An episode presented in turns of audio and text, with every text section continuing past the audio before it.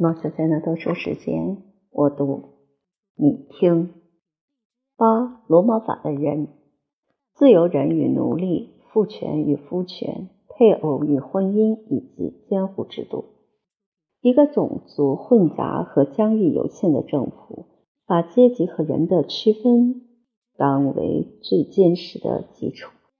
就法国而论，剩余的自由权利靠着五万名贵族的精神、地位、生活偏见来保持原有的活力。两百个家族的直系子孙形成英国立法机构的第二个分支，即上议院，在国王和平民之间维持宪法的平衡。贵族和平民以及外人和臣民之间的差异，用来支持热那亚、威尼斯和古老罗马的贵族政治。提到这些状况，人的完全平等就是重点所在。使得极端的民主政治和专制政体为之狼狈不堪。要是有任何人能够出人头地，着升到奴隶同伴或市民同胞之上，就会冒犯到君王或人民的尊严。罗马帝国在衰亡的过程中，共和国引以为傲的身份区分逐渐废除。查士丁尼的理性或本能完成一位专制国君的简单模式，民众。普遍尊敬拥有世袭财产或显赫祖先的人。皇帝无法除去这种心态，他乐意将荣誉的头衔和优渥的薪俸赐给他的将领、官员和元老院议员。有些并不固定的恩典让他们的妻儿子女分享。从法律的观点来看，罗马市民一律平等，帝国的臣民都是罗马的市民。这种极具价值的特性最后变得虚有自名。罗马人再也不能用发言来制定法律，更无权选出每年任职的官员。他们具有宪法的权利，就会妨碍到主子专横的意志。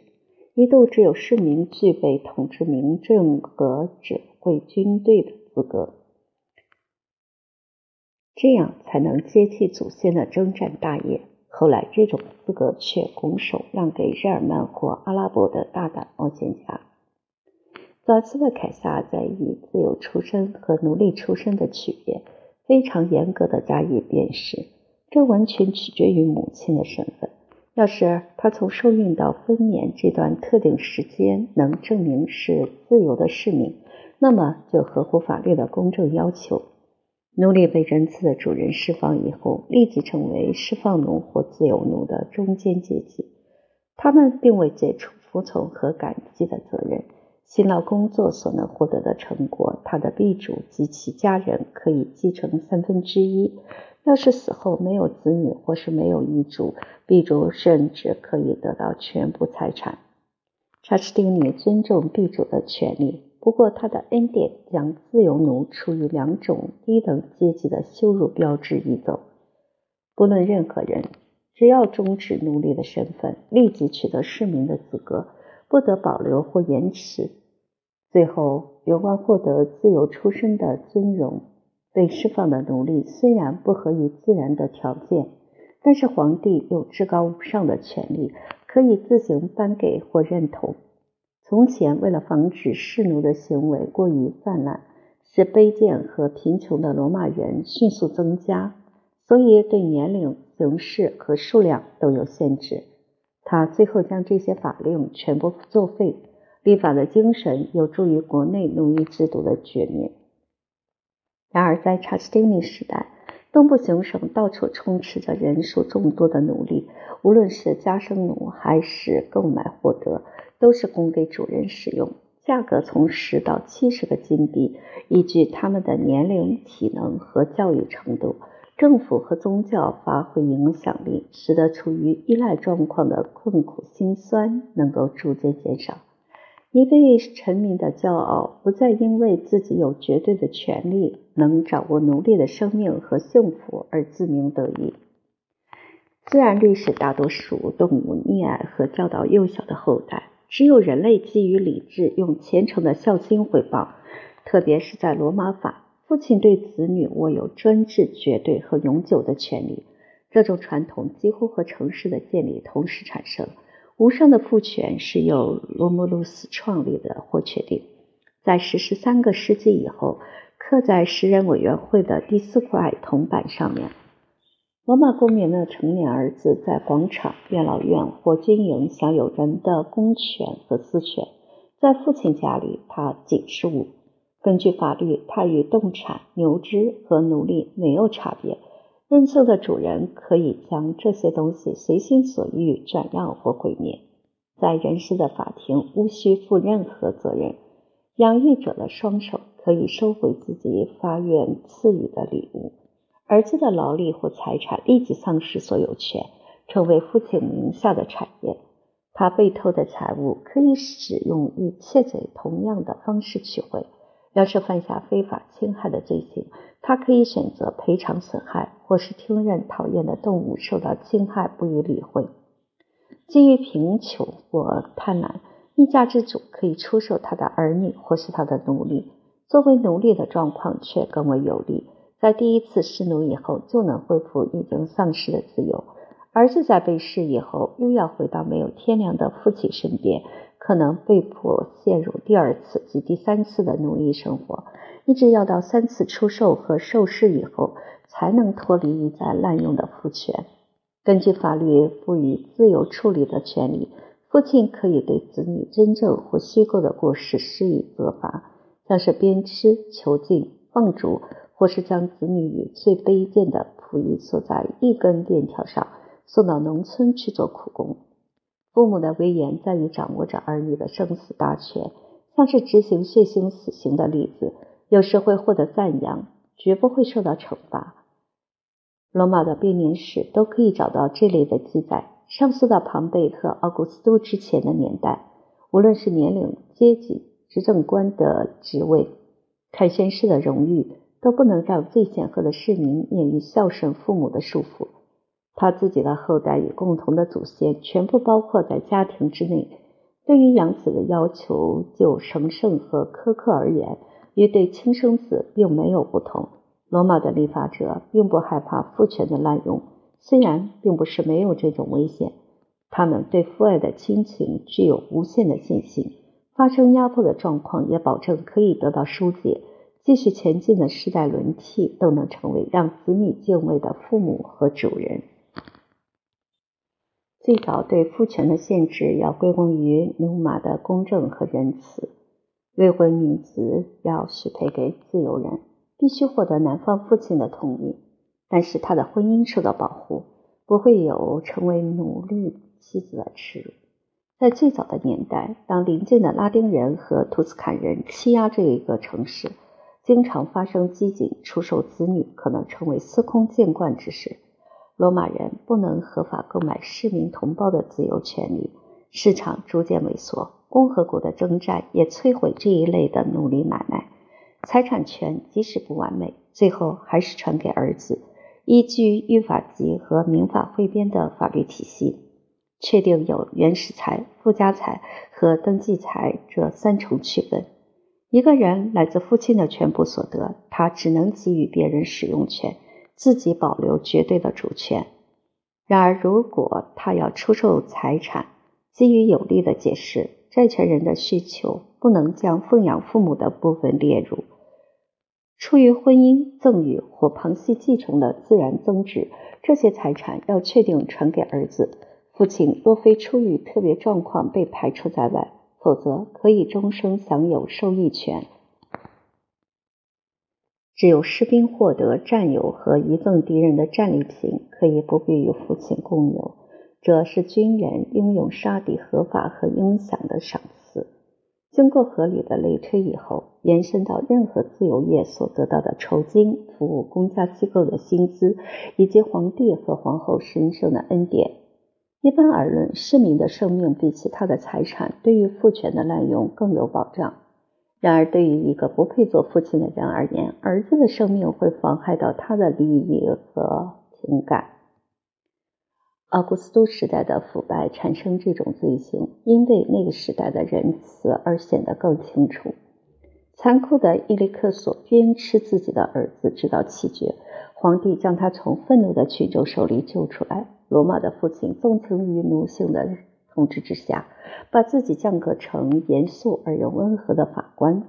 阿里乌斯撕开法庭，对自己的儿子宣判莫须有的弑亲罪。奥古斯都出面干预，提供个人意见，核定放逐的判决。有个父亲像强盗一样抓住打猎的机会杀害一名年轻人，说他与继母发生乱伦的恋情。哈德良将猜忌的父亲流放到海岛。个人进行私下的审判，严重违反君主政体的精神。父母。只有在将自己从法官降到原告。塞维卢亚历山大嘱咐官员听取他的控诉，并且要执行他的判决。父亲不再能夺取儿子的性命，同时免于谋杀的罪名和刑责。公正的君士坦丁最后还是将弑亲罪的痛苦加在儿子身上。这种罪行只有运用庞培法才能免于惩处。由于每个时代都有类似的保护，有理性的人会赞许保罗斯的仁慈。凡是扼杀和饿死出生婴儿，或是自己没有怜悯之心的父亲，却将婴儿抛弃在公共场所，诉诸大家恻隐之心。保罗斯对这种父亲判处谋杀罪。遗弃子女在古代是沿袭已久的恶行，而且极为猖獗。甚至有的民族立下规定，不仅获得允许，实施以后也不会得到惩处。何况这些民族从来没有罗马的父权观念。悲剧诗人诉求人类的良知，竟然表示这种流行的习俗根本无关紧要，同时用经济和同情的动机来加以掩饰。要是父亲忍得下心，虽然不能逃过谴责，但至少能逃过法律的制裁。罗马帝国到处沾染婴儿的鲜血。到瓦伦提尼安和他的同僚在位，将这种谋杀罪例如高乃利乌斯法的条文和所有表达的法律精神。然而，司法体系和基督教信仰的教训不足以消除这种不人道的行为，唯有加重刑责，成为死刑，产生下阻作用。才能够增强原本温和的影响力量。经验得到证明，未开化的野蛮人是侵犯女性的暴君。社会生活的进步才会改善妇女的处境。为了能够获得强壮的后代，莱卡古斯将婚姻的期限延后。罗马原来定为十二岁，实在是太过年轻，让罗马的丈夫随自己的意愿来教导纯洁和服从的处女。按照古代的习俗，他把新娘从他的父母那里买来，他要履行初夜的责任。在为他花费三个铜币以后，就可以被引导到丈夫家中拜祭灶神。祭司在十名证人陪同之下，用水果当奉献的贡品。签订婚约的伴侣坐在同一张羊皮上，吃用麦或米做的馅饼，称为麦饼连婚礼。用意大利的古代食物来表示，当做心灵和肉体神理结合的象征。这种结合就女方而言极为严苛，而且不够平等。她要抛弃娘家的姓名和祭神仪式，接受新的奴役生活，获得收养的头衔是唯一装饰。这种法律的制定既不合理也不文雅。家庭的母亲成为很奇特的角色，被看成自己子女的子子。对她的丈夫或主人而言，则是女儿。只有丈夫被授予掌握家庭的父权，他的行为要经过他的裁决，可能会得到同意、谴责或惩罚。即使他无理取闹，也要遵守。他可以进行生或死的审判，在通奸和酗酒的案件中，就可以可以适当的判决。她获得和继承的利益全部归丈夫所有，可以很清楚的看出，妇女的定义不是人，而是物。要是最早的名称不够周延，可以像一般的动产，丈夫在使用或拥有一整年以后，合法获得对妻子的所有权。罗马的丈夫一般而言可以免除或拒绝婚姻的债务。然而，雅典人和犹太人的法律非常审慎，提出坚定的要求。罗马人对一夫多妻制根本没有概念，所以不会让更美丽或更可爱的伴侣跟他同床共枕。罗马的贵妇人在布匿战争获胜以后，渴望享受一个自由和富裕共和国所共有的福利。他们的愿望在父亲和爱人的纵容之下得到满足。严肃的监察官加图几经努力，想要抗拒他们的野心，还是没有成功。他们不愿举行古代宋母的婚礼，废止每年要离家三天以中断时效权的规定，要签订更为自由和明确的婚姻约。并且不会丧失自己的姓名或自主能力。他们的个人财产在确保所有权的状况下可以共同使用。会货的丈夫对于妻子的产业既不得让受，也不得抵押。为了防止不法的转移财产，法律禁止夫妻的相互赐予。任何一方处理不当，特别是使用另外的名字，会使未来的受贿对象构成盗窃行为。对于这种缺少。拘束力和出于自愿的结婚协定，宗教和官方的仪式并非绝对必要。双方都属于相同的阶级，他们的婚姻可以保证能过共同的生活。基督徒恢复婚礼的庄严和隆重，从虔诚的祈祷和教士或主教的祝福，获得所有属灵和精神的恩典与荣耀。会堂的传统、福音的教会以及全国或行省宗教会议的教规，对于婚姻这种神圣制度的缘起、效力和责任都已经详细律定。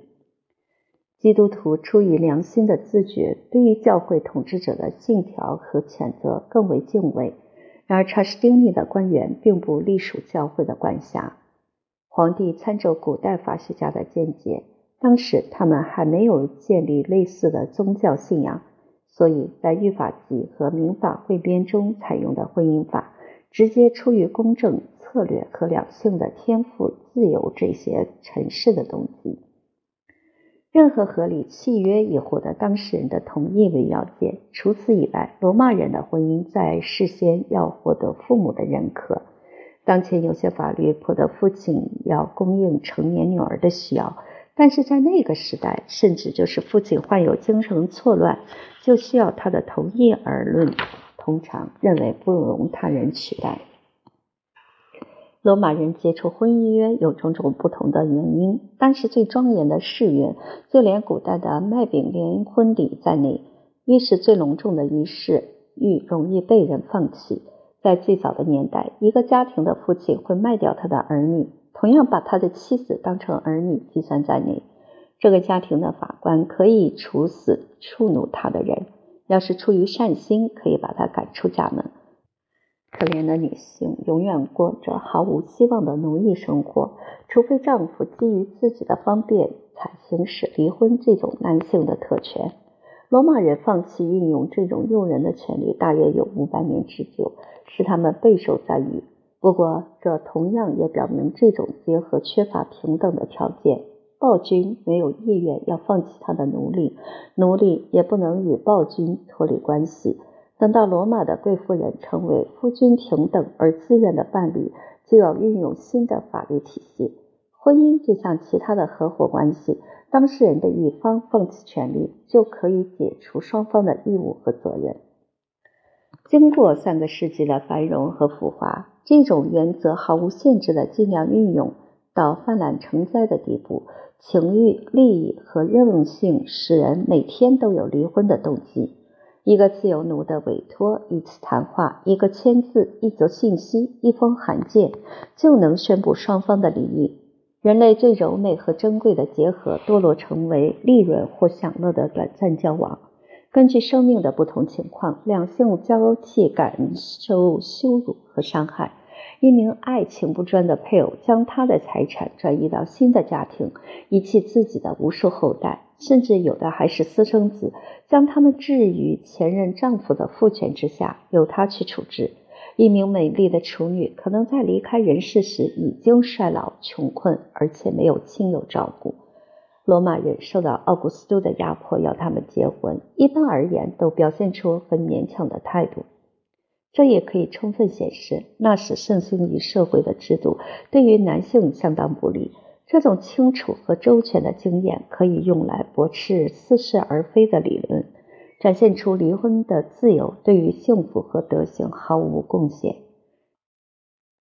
极为方便的离异会摧毁人与人之间所有的互信，任何琐碎的争执会酿成激烈的后果。丈夫和外人之间微小的差别非常容易的取除，要遗忘更是不费吹灰之力。一名贵妇人在五年之内投入八名丈夫的怀抱，贞洁对她而言完全失去意义。恶习的发展如此快速，要想矫正是远水难救近火，收效甚低。罗马的古老宗教崇拜有一位特别的女神，听取婚姻生活的怨言，并且加以调解，使能和好如初。她的称呼叫维利普拉卡。意思是丈夫的抚慰者，非常明白显示出，他期待哪一方会展现顺服和悔悟。监察官负责裁判市民所有的行为。第一个运用离婚特权的人提到，他所以产生这种动机，完全是听从监察官的指使。有位元老院议员没有让朋友知道，或是听从监察官的劝告。就休掉身为处女的配偶，结果被除名赶出元老院。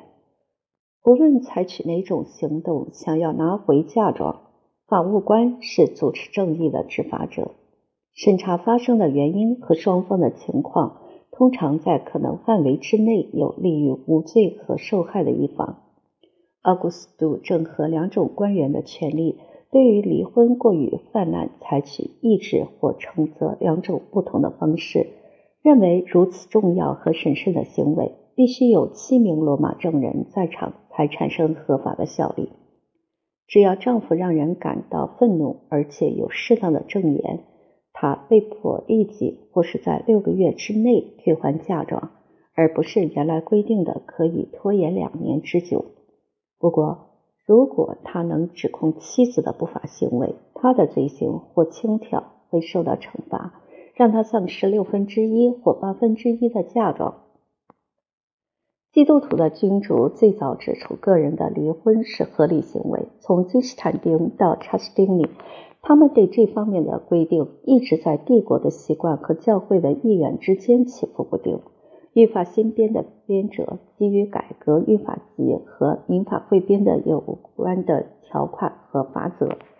根据最严苛的法律规定，妻子必须供养赌棍、酒鬼或解放奴，除非他犯下杀人、下毒或亵渎神圣的罪行，否则他们之间的婚姻关系可能要靠刽子手来解除。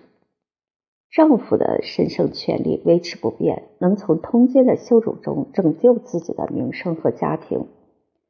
在基督教的重罪名单项目，不管对男性还是女性，因为后续的规定而减少或增加，像是不能人道、长期离家及宣誓修行这些重大阻碍，允许撤销双方婚姻的权利义务关系。逾越法律允许的范围会遭受很重的惩罚，妇女会被剥夺财产和事物，甚至连书法针都要没收。要是男子犯了重婚之罪，将心腹娶回家中，被遗弃的妻子给予报复，可以合法夺取这名心腹的财产。季末有时用罚款来抵付。要是把人运到流放的岛屿，或是关在修道院，罚款的金额有时会增加很多。受到伤害的一方会解除婚姻的束缚，但是这一类的罪犯不得再度结婚，可能终身受到禁止，或是有固定的年限。查士丁尼的继承人屈从不幸臣民的诉求，恢复只要双方同意就能离婚的自由。法学家一致赞成，神学家的意见分歧。基督的教会带有暧昧不明的语义。立法者运用智慧，可以为他的需要找到合情合理的解释。罗马人基于自然和社会的忌讳，对于婚姻和爱情的自由还是有限制。天生和普遍的本能禁止乱伦的交合。所基于父母和子女之间，包括直系血亲的尊亲属和卑亲属。至于在旁系和姻亲方面，自然的常情置之不管，理性的观点保持沉默，社会的习惯形形色色，没有一定的原则可自遵循。在埃及，亲兄妹或子弟的结婚毫无顾忌，不受反对。斯巴达人可以娶父亲的女儿，雅典人则是娶母亲的女儿。叔父和侄女的婚礼受到雅典人的赞许，认为是最亲密关系的幸福结合。罗马的异教立法者不受利害关系和迷信行为的引诱，没有增加禁止结婚的亲等限制，但是他们坚决反对亲兄妹的婚姻，视为不可饶恕的罪行，甚至考虑要将堂兄妹和姑表兄妹一并加以禁止。把父母亲的兄弟姊妹和他们的配偶当成自己的双亲来尊敬，就是姻亲和收养也要仿效血缘的联系。按照共和国感到自豪的典范，只有身为自由人的市民才能缔结合法的婚姻。元老院议员的配偶要有光荣的家世，或至少是自由出身，哪怕是国王的血统，也绝不可以与罗马人的血统混合而成为合法婚礼。罗马人用异乡人的名称来贬低克里奥帕特拉和贝雷尼塞的身份，把他们看成马克安东尼和帝都的侍妾。这类称呼对于东方女王的尊严确实造成伤害，不能随随便便否定他们的习俗。依据法学家严谨的看法，侍妾是出身奴隶或平民血统的妇女。成为罗马市民唯一和忠诚的伴侣。这时，他还继续保持独身生活的状态。他那谦逊和端庄的身份比妻子的地位要低，受到法律的承认和赞同，不像娼妓那样的下贱和羞辱。从奥古斯都时代到十世纪，这这种次级婚姻盛行于西部和东部。人们常认为侍妾有谦卑的美德，比起讲究排场和傲慢的贵妇人要好得多。关于这方面，两位安东尼皇帝是最好的例子。他们都是有德的君主和当代的伟人，借此享受家世之爱的舒适和安宁。很多市民不能忍受独身生活。但是又重视家庭的和谐，就仿效他们的办法。任何时候要想使他们的非婚生子女得到合法的身份，只要与生育和忠诚经得起考验的伴侣举行婚礼，立即完成地位的改变。侍妾所生的后裔成为非婚生子，与通奸、卖淫和乱伦的私生子有所区别。查士丁尼对这些私生子女只勉强同意可以供养生活所需。非婚生子女对于受到一般人承认的父亲，可以继承六分之一的财产。按照严格的法律规定，私生子只能获得母亲的姓名和身份，因而使状况成为奴隶、异乡人或市民。每个家庭的妻儿被国家收养，不会受到谴责。监护人和被监护人的关系非常简单一致，用罗马人的说法，就是家庭教师与学生。在民法汇编和法学初步里有几个专章加以说明，故而无论是本人还是财产，一定会委托给一些言行谨慎的朋友给予监督和保护。如果去世的父亲没有指定人选，亲等最近的父系亲属被迫充任必然的监护人。雅典人一直担忧。要是把幼儿置于某些人的权力之下，他们会因幼儿的死亡而得到很大的利益。罗马法公开宣布一项原则：获得继承的报酬时，同时要负起监护的职责。如果父亲或直系血亲的选择无法提供有效的监护人，由城市的法务官或行省的省长提名，可以合法免除以下的人员：精神错乱的患者或盲人。无知识或无能力的人，过去有仇或利益冲突的人，儿女众多或已经负有监护责任的人，同意出任为大众服务的工作，如官员、律师、医生和教授而获得豁免权的人。等到幼儿长大可以说话或思考，就由他的家庭教师担任法定代理人。等受监护人到达青春期。家庭教师的权威才告终止。没有得到他的同意，学生的任何行为，只要是使自己受到损害，都不发生效用。虽然可能强迫其他人做出有利于他的事儿，家庭教师对学生的保护是自不待言，总是准备一些资料和账目。如果他不够勤快或廉政，违反神圣的委托，就会涉及民事或刑事的讼案。法学家把青春期很草率地定为十四岁。由于心理才智的成熟比身体发育来得缓慢，因此要设置一位代管人来管理罗马青年的财产，避免这些年轻人缺乏经验或任性而为。摄影托人最早是由法务官任命，拯救一个家庭免于浪子或疯子的盲目挥霍。法律迫使未成年人要请求类似的保护，一直要到他满二十五岁，所有的行为才算有效。妇女被判定要接受父亲、丈夫或法定监护人永远的监护，女性只能讨好和服从，永远无法到达理性和经验的成熟年龄。古代法律表现出严苛和傲慢的精神，在查士丁尼时代之前，已经在不知不觉中变得更为通情达理。